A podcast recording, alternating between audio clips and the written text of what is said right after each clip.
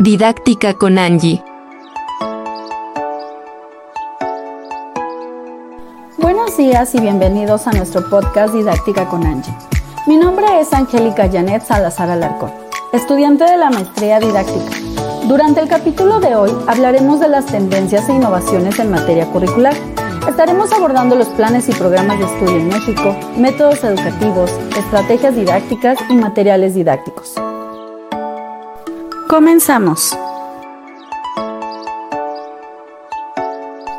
Comenzaremos hablando de los programas de estudio y podemos decir que un programa de estudio es un instrumento de planificación por excelencia, ya que materializa lo que se propone aprender en cada etapa escolar, detallando los conocimientos, habilidades y actitudes que deben adquirir los alumnos. Los planes y programas de estudio ayudan a orientar a los profesores en el desarrollo de sus clases, en la evaluación de sus alumnos y qué se espera que aprendan en cada nivel de grado.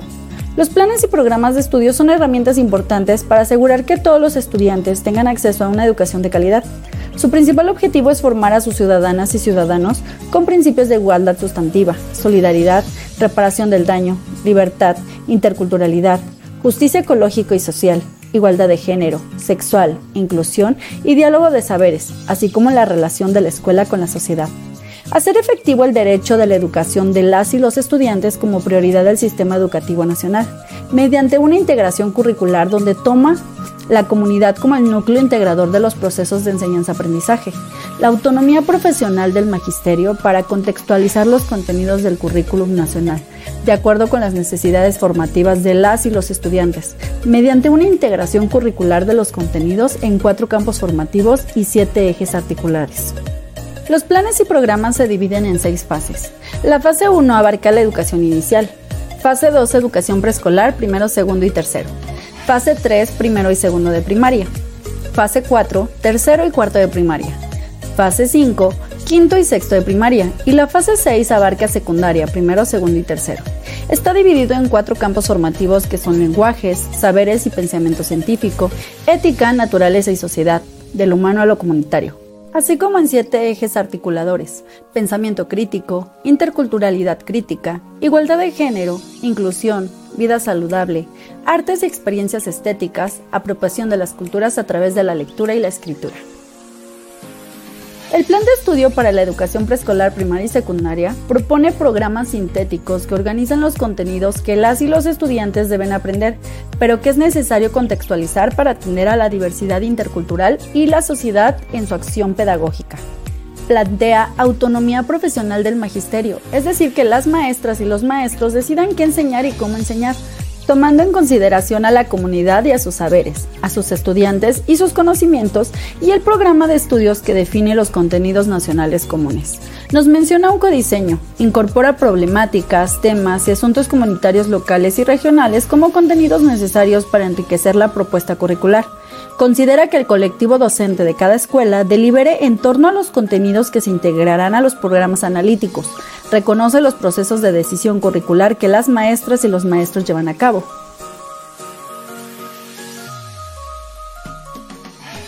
Ahora hablaremos de los métodos de enseñanza.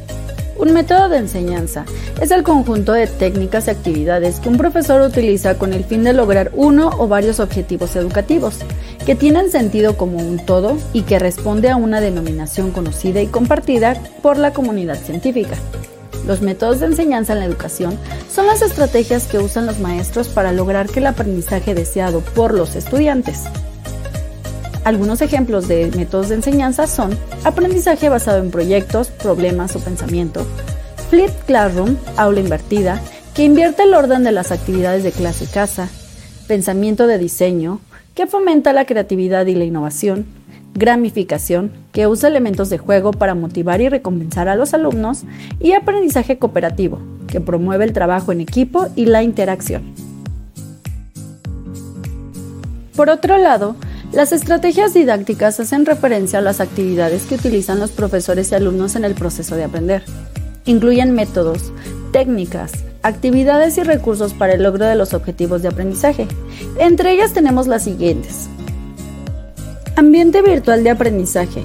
Es un conjunto de entornos de interacción asincrónica y sincrónica cuyo eje principal es un programa curricular y que para efectuar el proceso de enseñanza-aprendizaje se requiere de una plataforma educativa o un IMSS, constituida por varios escenarios innovadores encaminados a satisfacer las necesidades que plantean los procesos educativos, es decir, plataformas educativas. Blog es un sitio web que facilita la publicación instantánea de entradas o publicaciones.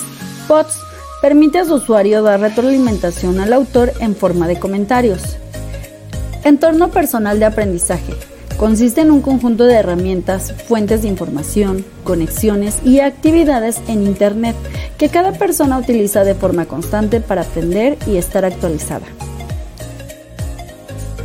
Mapa conceptual digital con MapToys. Representación gráfica de conceptos y sus relaciones. Los conceptos guardan entre sí un orden jerárquico y están unidos por líneas identificadas por palabras que establecen la relación que hay entre ellos. Se caracteriza por partir de un concepto principal, de mayor grado de inclusión, del cual se derivan ramas que indican las relaciones entre los conceptos. La jerarquía se da entre los conceptos más generales e inclusivos, que deben situarse en parte superior del mapa, y los conceptos más específicos y menos inclusivos en la inferior. Portafolio digital de evidencias. Es una colección de documentos publicados en una página web con características específicas que tienen como propósito evaluar el nivel de aprendizaje que se ha adquirido, es decir, logros, esfuerzos y transformaciones conseguidas a lo largo de un curso. Rúbricas es un instrumento de evaluación centrado en el fomento y la producción de aprendizajes significativos con el objetivo de mejorar, apoyar, orientar, reforzar y adaptar el sistema educativo al alumno de forma que éste pueda disfrutarlo y no padecerlo. Desde una perspectiva constructivista, se trata de una evaluación centrada en procesos más que en resultados, e interesada en que sea el alumno quien asuma la responsabilidad de sus propios aprendizajes. Los docentes tuvieron una ardua tarea, la de aprender a enseñar a través de una pantalla, y por medio de esta y el uso de herramientas de las TICs, lograr sus objetivos curriculares, situación que no fue fácil, pero al final de alguna manera cada profesor buscó adaptar sus clases a los recursos que disponía en ese momento. Si queremos comprender qué es un material didáctico, debemos comenzar por entender el significado de la palabra didáctica. Según Gutiérrez Sáenz, la didáctica es la ciencia que trata del fenómeno de enseñanza-aprendizaje en su aspecto prescriptivo de métodos eficaces. Es decir, la didáctica se encarga de buscar métodos y técnicas para mejorar la enseñanza, permitiendo abordar, analizar y diseñar los esquemas pedagógicos. Los materiales utilizados en el proceso de enseñanza se han denominado de maneras distintas, tales como material de apoyo, herramientas de aprendizaje, medios educativos, entre otros, pero lo más utilizado es material didáctico. Los materiales didácticos son generalmente utilizados dentro del salón de clases como apoyo para distintas materias y enfoques más específicos como por ejemplo el desarrollo de la lingüística. Por ello, los materiales didácticos se clasifican en visual, audiovisual y audio. Los materiales visuales con frecuencia transmiten ideas y contenidos más fácilmente que las descripciones verbales y proporcionan mejoras importantes de aprendizaje en el aula. Por ejemplo, libros, cuentos, apuntes, folletos, libros electrónicos, fotografía, dibujos, pinturas, animaciones, videos o cortometrajes, películas sin sonido. Un curso enriquecido con gráficos, diagramas, fotografías, presentaciones visuales, videos y mapas absorbe más fácilmente por los estudiantes. Los materiales auditivos son herramientas útiles para el aprendizaje. Pueden ser utilizados en el aula para facilitar el aprendizaje, mejoran la comprensión auditiva, facilita la reflexión, la introspección y el desarrollo de la imaginación. Pueden tener un efecto especial en las emociones, por ejemplo, audiolibros, radio, audio digital. Por otro lado, tenemos los materiales audiovisuales. El término audiovisual hace referencia a dos sentidos, el oído y la vista. Estos, al utilizarse de forma simultánea, favorecen la atención del espectador y logran generar una mayor interacción entre la proyección y el estudiante. Por ejemplo, diapositivas con narración grabada, imágenes con explicación auditiva, videos, películas, cortometrajes, programas de televisión, enciclopedias en disco compacto o en línea, así como sitios web, entre otros.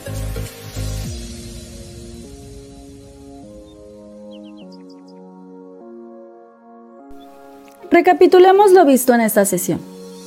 El plan y programa de estudios es una renovación del plan actual que busca mejorar la calidad educativa en México.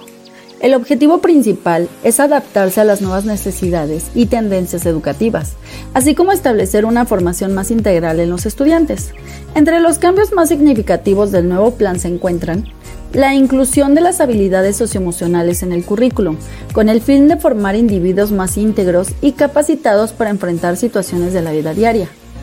Una mayor flexibilidad en la enseñanza, permitiendo a los docentes adaptar el contenido a las necesidades específicas de los alumnos. Un enfoque hacia la tecnología y la innovación, promoviendo el uso de herramientas digitales para facilitar el aprendizaje.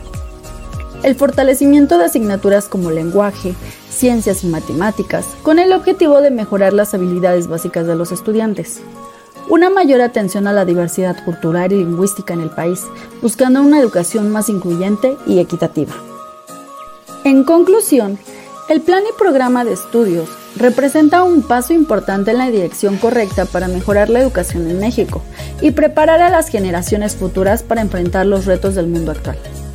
Cuando hablamos de metodologías educativas, nos referimos a los métodos de enseñanza con los que los docentes y los pedagogos llevan a cabo su actividad diaria. Se trata de diferentes tipos de metodología en el aula que implican el uso de recursos distintos. Las herramientas, las técnicas, los métodos didácticos y las estrategias varían de cada caso, como también lo hacen las evaluaciones, los diagnósticos y los análisis de capacidades o dificultades de los alumnos. En cualquier caso, tanto en la metodología educativa tradicional como en la innovadora, el objetivo que se persigue es afianzar los contenidos, así como motivar y dar sentido al conocimiento por vías diferentes. Educar en la actualidad, en esta era de tecnología, suele ser algo tedioso para los docentes que de una u otra manera no se formaron o capacitaron en el uso de esta, además de cansado para la vista. Por todo esto, enseñar a través de una pantalla se volvió un reto para los docentes de todo el mundo sobre todo para quienes no estaban acostumbrados a portar un computador a diario y permanecer más de tres horas frente a este preparando sus clases o realizando informes entre otras actividades. Sin embargo, nos ayuda a favorecer la metacognición, motivar la autorreflexión y preparar para la formación continua, con algunos de los resultados que puedes obtener al innovar en tu manera de enseñar, utilizando las estrategias didácticas digitales antes mencionadas. Ya que el material didáctico es aquel que se emplea durante los procesos educativos, es de gran importancia para que la relación entre la enseñanza y el aprendizaje pueda realmente brindar frutos. Todo aquello que sirva de material didáctico permite crear las condiciones adecuadas para la metodología que el profesor haya planificado aplicar. Es importante considerar los estilos de aprendizaje del grupo, para así determinar qué material resulta más eficiente con un grupo, visual, auditivo o audiovisual.